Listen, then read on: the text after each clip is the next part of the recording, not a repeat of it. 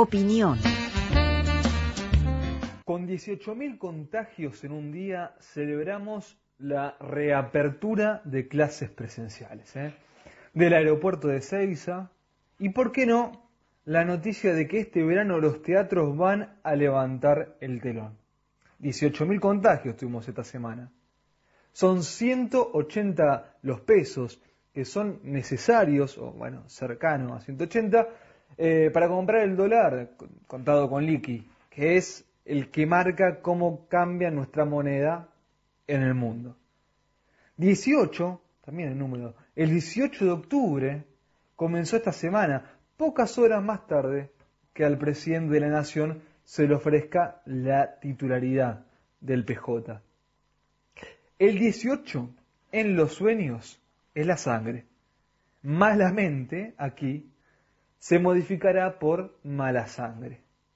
La mala sangre que hace un gobierno popular administrado por, como lo llama el turco Asís, el poeta impopular. Alberto está en la encerrona de hablar bonito y contradecirse en los hechos.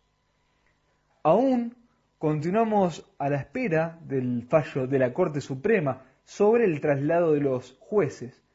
El hombre que le puso la banda presidencial a Dualde allá por el 2002, hoy es miembro de la Corte, se llama Juan Carlos Maqueda, y junto a sus colegas pidieron postergar la reunión definitoria hasta el próximo martes.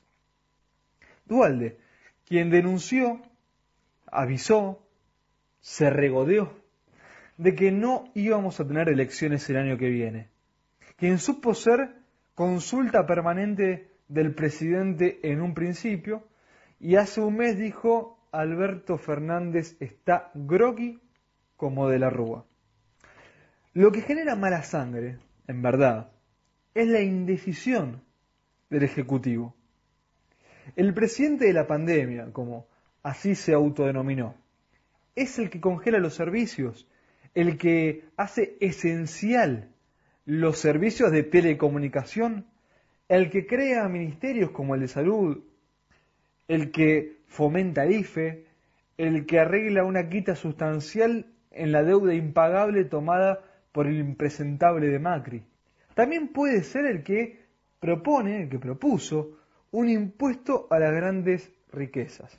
Pero al mismo tiempo es el amigo de la reta, el chepibe de los poderes fácticos a los que le concede eh, todo lo que les pide, hasta que se abra algo tan crucial como el shopping el que quita ese congelamiento que él mismo había planeado para proponer un aumento, por ejemplo, del 30% en el 2022 en los servicios.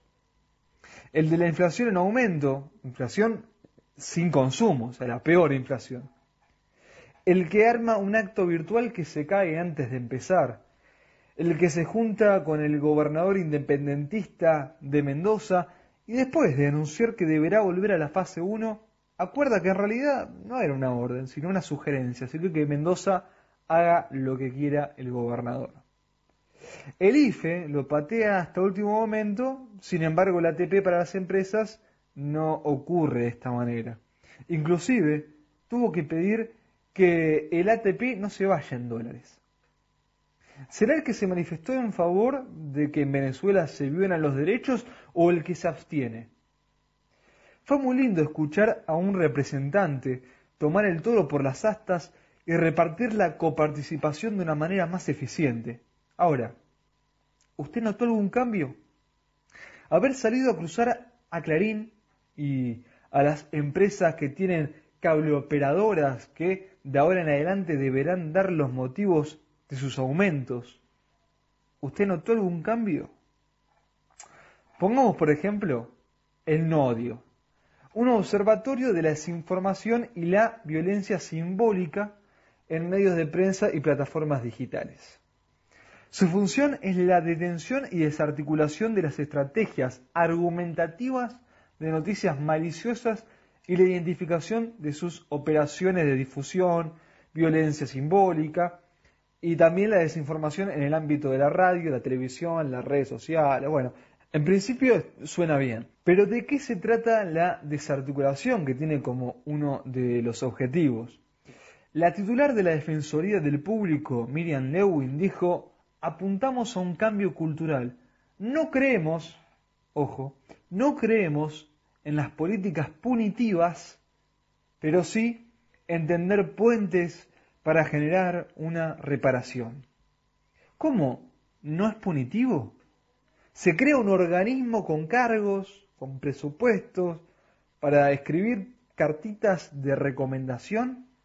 No esperarán que se los apoye solamente por tener una identidad política a priori, muy a priori, similar a, a la de uno.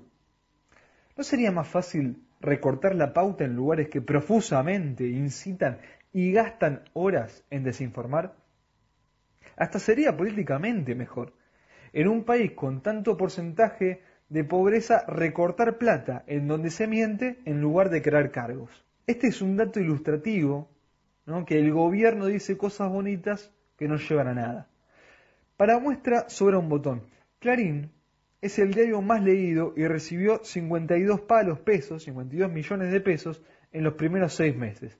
Sin embargo, Canal 13 fue el segundo canal de aire más visto después de Telefe. Pero, aunque usted no lo crea, quien más plata de nosotros, perdón, digo, quien más plata estatal recibió fue el Solcito de Manieto, aunque vaya segundo en rating. Estos datos están publicados en el sitio de Infobae que evidencian su malestar porque el gobierno le da más plata a Clarín que a ellos, siendo que los de Haddad son los más visitados.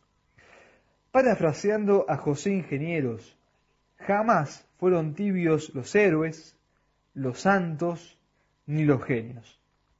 Con toda seguridad, tampoco fueron tibios los presidentes peronistas.